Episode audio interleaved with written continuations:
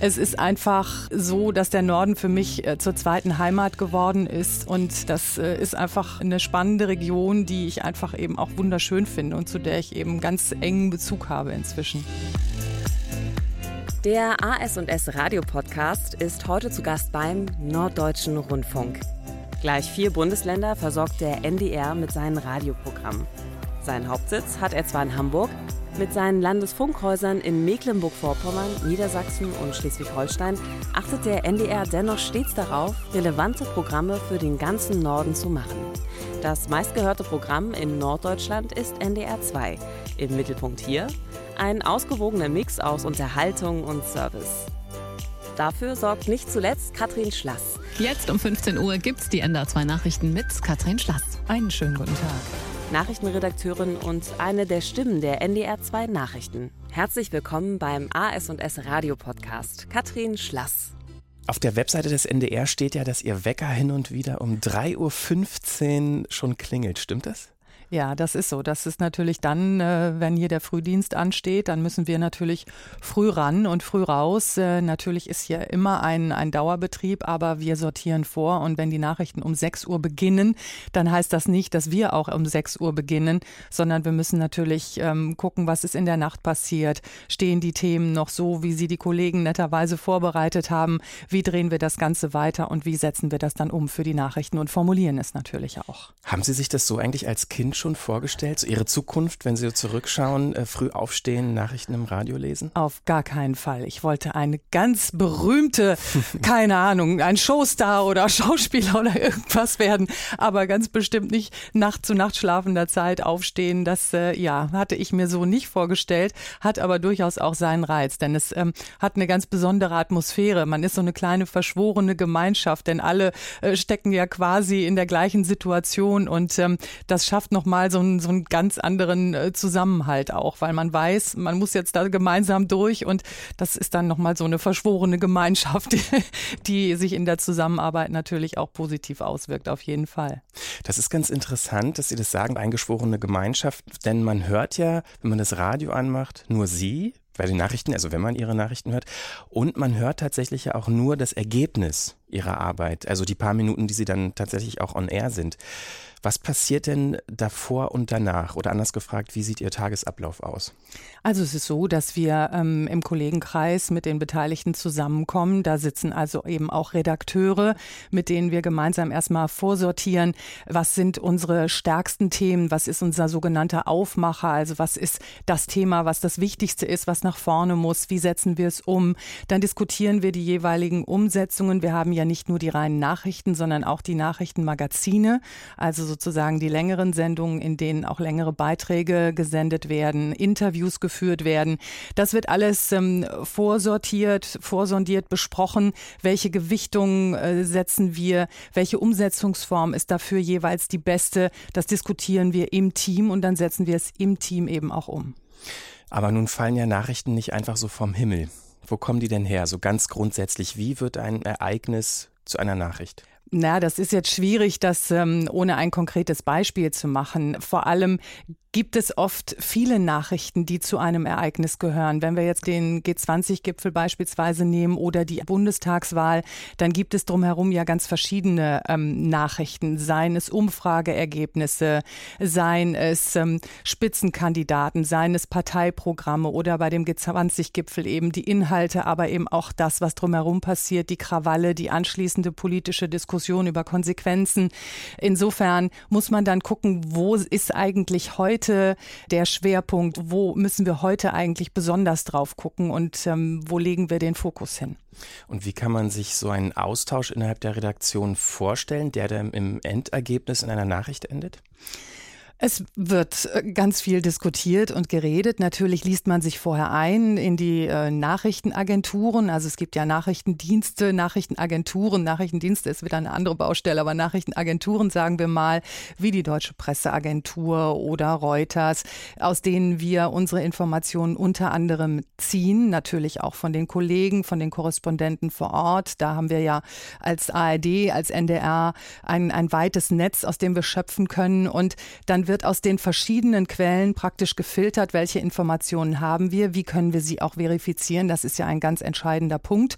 Da gilt das Prinzip der zweiten Quelle. Nichts wird ungeprüft auf den Sender gegeben. Und ähm, daraus entwickeln wir dann äh, die Strategie, die Sendung, die Dramaturgie, was kommt nach vorne, was machen wir länger, was machen wir kürzer, was reicht in einer Meldung, was braucht vielleicht auch einfach noch mehr Erklärung oder auch Einordnung, zum Beispiel in Form eines Kommentars. So kommt das Ganze zustande. Wie viel Routine ist da mittlerweile drin und wie viel ist jedes Mal wieder ein neuer Aushandlungsprozess ähm, ja, existent in der, in der redaktionellen Arbeit? Weil Sie gerade so beschrieben haben, die, die Auswahl und die Anzahl der, der Quellen beziehungsweise der Agenturmeldung. Dann gibt es äh, Korrespondenten, die auch äh, ja, Informationen liefern, die dann vielleicht in eine Nachricht eingeflochten werden. Also wie läuft da die, die Auswahl ab und wie viel Routine ist da drin? Routine ist insofern da drin, dass natürlich äh, klar ist, wir haben bestimmte Konferenzen mit Kollegen, auch Telefon- und Schaltkonferenzen, die zu bestimmten Zeiten stattfinden und wir da eben auch Diskussionen haben. Routine ist, sollte auf keinen Fall da sein, wenn es um die Quellenprüfung geht. Gerade in Zeiten von sozialen Medien, wo soziale Medien natürlich auch immer mehr äh, die, die, die Nachrichten-Output mitbestimmen, muss man umso genauer prüfen. Also da passiert es halt dann mal, dass es heißt, da ist ein Flugzeug im Mittelmeer abgestürzt und am Ende ist es aber ein Foto von einem Fischkutter, das irgendwer günstig geschossen hat und verbreitet. Da muss man einfach sehr genau prüfen. Und wenn man sich da auf eine Routine verlässt, dann sind es vielleicht die Grundsätze, die gelten, nämlich mindestens eine zweite Quelle da anrufen, wo man es wirklich verifizieren kann. Aber ähm, man muss immer wieder von vorne wirklich gucken, wie, wie gehen wir damit um und und äh, wie stellen wir uns auch auf neue, neue Gegebenheiten, neue Nutzungsgewohnheiten ein, Schnelligkeit, ähm, all solche Faktoren spielen dabei auf jeden Fall eine große Rolle. Schnelligkeit ist auch ein interessantes Stichwort eigentlich, weil das Internet hat ja keine Sendezeiten, es ist ja immer da, immer werden Informationen äh, ins Netz gestellt, die Leute lesen können, die viele Leute auch als die Wahrheit in Anführungszeichen wahrnehmen. Da haben es Nachrichtensendungen ja natürlich auch schwer, weil es ja vielleicht stündlich Nachrichten gibt, die natürlich auch einen Anspruch auf Aktualität haben, aber natürlich auch auf Seriosität. Das sind ja so die wichtigen Worte im Kontext von Nachrichten, Aktualität und Seriosität. Wie gehen Sie damit um? Einerseits diesen Druck, der vielleicht da ist, schnell sein zu müssen, aber gleichzeitig auch wirklich diese Quellen zu prüfen. Es gibt diesen ehernen Grundsatz, be first, but first be right. Und man darf sich einfach nicht von dieser Schnelligkeit ja, hetzen lassen, vor sich hertreiben lassen. Und wenn wir noch mal ein konkretes Beispiel nehmen, Stichwort Flugzeugabsturz, als die ersten Meldungen ähm, via Twitter kamen, dass äh, eine German Wings Maschine in den äh, französischen Alpen, südfranzösischen Alpen abgestürzt ist, dann waren wir erstmal sehr vorsichtig, gerade mit der Erfahrung, dass vorher eben auch durchaus Falschmeldungen verbreitet wurden, auch durchaus mit Fotos gestützt. Da waren wir sehr vorsichtig, aber haben dann Twitter unter anderem in unsere Quellenrecherche Recherche mit einbezogen, aber sehr gezielt, indem wir dann auf die Seiten auch der örtlichen Medien, örtlichen Behörden geguckt haben, auf, auf Flight Radar, wo man genau verfolgen kann, wo ist welche Maschine. Insofern ähm, sind wir sehr vorsichtig, sehr kritisch, auch mit diesen neuen Medien, neuen Nutzungsquellen, aber wir nutzen sie selber auch, geprüft und dann verifizieren wir selbstverständlich bei unseren Kollegen vor Ort, was habt ihr gehört. Also da gilt eben nie nur eine Quelle. Dann dauert es eben eben mal länger. Aber nichts ist schlimmer, als eine Nachricht auf den Sender zu bringen, die man dann wieder zurückholen muss. Das ist ein Desaster, vor allem für einen öffentlichen rechtlichen Sender, der wirklich für Seriosität steht und Glaubwürdigkeit. Welche Nachricht ist Ihnen denn äh, im Gedächtnis geblieben bei der Fülle von Nachrichten, die Sie verlesen? Gibt es sowas? es sind natürlich die, die ganz markanten, wie die Anschläge vom 11. September oder ein, ein Bundespräsident, der zurücktritt. Es sind diese außergewöhnlichen oder selbstverständlich eben auch der German Wings Absturz. Es sind die, die Nachrichten, die einen selber auch berühren, betreffen, denn wir sind ja hier nicht nur die stumpfen Verkünder, sondern äh, wir müssen äh, mit dem Neutralitätsgebot an die Sache rangehen und, und mit der gebotenen Sachlichkeit. Aber wir sind ja auch Menschen Menschen und das lässt uns ja nicht kalt. Und das sind die Dinge, die sich dann selbstverständlich auch einprägen. Wie schaffen Sie das eigentlich immer, ernst zu bleiben, ohne eine persönliche Färbung reinzubringen? Weil ich kann mir vorstellen, es gibt bestimmt auch mal Nachrichten, die einen langweilen, die einen aufregen persönlich, die einen vielleicht auch berühren, wie Sie schon gesagt haben. Man hört sie ja tatsächlich nicht, die Persönlichkeit hinter der Nachrichtenstimme. Das soll aber auch so sein. Und selbstverständlich, da kommt dann schon eine gewisse Routine dazu. Das ist das oberste Gebot. Meine Meinung, meine persönliche Einstellung zu den Dingen hat auf dem Sender überhaupt nichts verloren. Das heißt nicht, dass es nicht auch mal Momente gibt, in denen man vielleicht auch mal lachen muss, nicht über eine konkrete Nachricht, sondern weil eine, eine Situation im, im Dialog mit den Kollegen vor den Nachrichten oder nach den Nachrichten ähm, äh, entsteht, die das hergibt.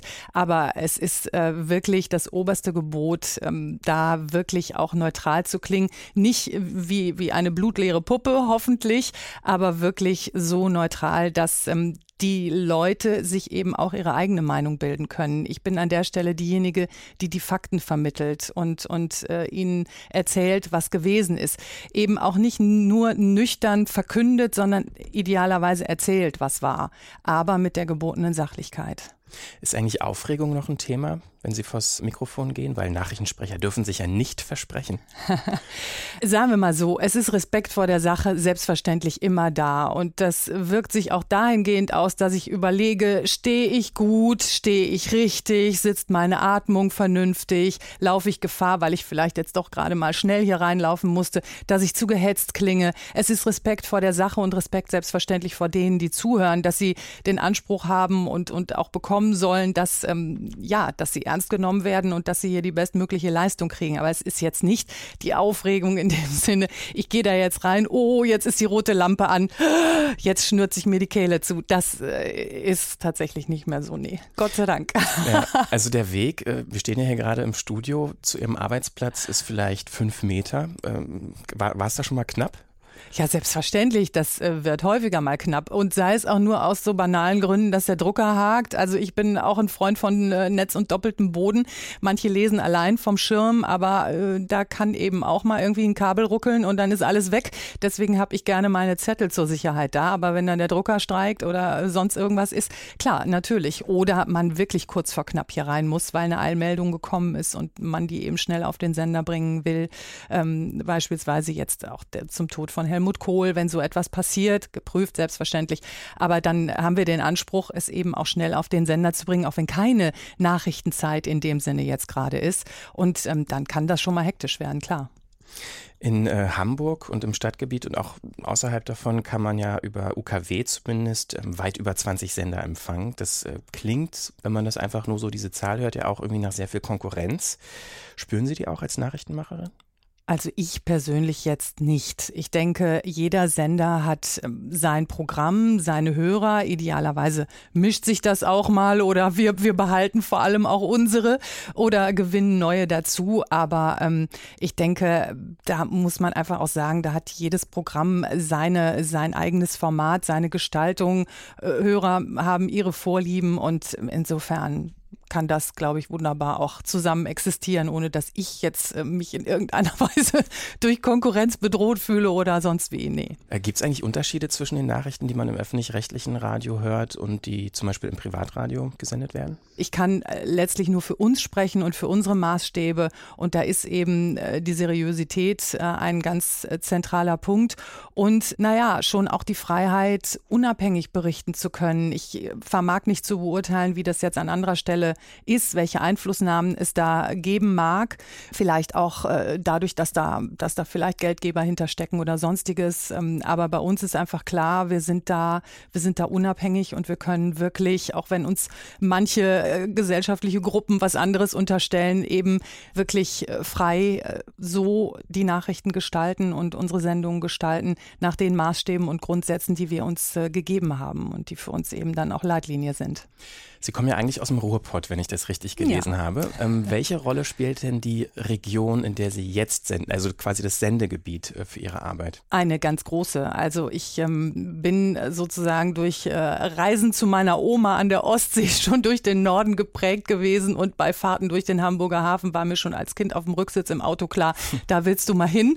Und ähm, es ist einfach ähm, so, dass der Norden für mich äh, zur zweiten Heimat geworden ist und ähm, ja, einfach als Region eine, eine ganz große, starke Rolle spielt und wir hier als Sender natürlich einfach auch ein riesiges Einzugsgebiet haben, das äh, wirklich von Gebirgen, Mittelgebirgen bis hin zu den Küsten vor allen Dingen auch so eine Vielfalt bietet. Das äh, ist einfach eine spannende Region, die ich einfach eben auch wunderschön finde und zu der ich eben ganz engen Bezug habe inzwischen. Und in Bezug auf Ihre Arbeit, also wie ist die Gewichtung zwischen Nachrichten die auch außerhalb ihres Sendegebiets eine Relevanz haben und die innerhalb des Sendegebiets relevant sind? Also sicherlich haben wir schon die Maßgabe, dass wir erstmal auf alles gucken. Das äh, kann der Waldbrand in Italien sein, genauso wie eine UN-Vollversammlung in New York. Aber selbstverständlich auch, was passiert im Kieler Landtag, was ist in Hamburg los, nicht nur, weil es jetzt ein, ein großes Gipfeltreffen gegeben hat, sondern was passiert mit den betroffenen äh, Bürgern, die jetzt jetzt vor ihren abgefackelten Autos stehen. Also wir achten ganz, ganz stark darauf, als norddeutscher Sender da eben auch die Region vorkommen zu lassen und ähm, ja, den Hörern auch das Gefühl zu geben, wir sind nah an euch dran und ähm, es findet hier auch sein, sein Widerhall, was, was in der Region passiert. Und die ist ja nun groß genug. Da spielt aber auch die Rolle, dass wir den Spagat hinkriegen müssen. Das, was in Flensburg jemanden interessiert, interessiert nicht notwendigerweise jemanden in Göttingen. Das ist das Problem dabei dabei, dass wir einfach ein äh, großes Gebiet haben, Themen so zu finden und zu setzen, dass sie aber auch wirklich dann für alle noch eine Relevanz und äh, haben und von Interesse sind. Vielen Dank. Gerne. Das war der AS&S Radio Podcast. Zu Gast war Katrin Schlass von NDR 2. Geführt wurde das Interview von Christian Konradi von 4000 Hertz Studio im Auftrag der AS&S Radio.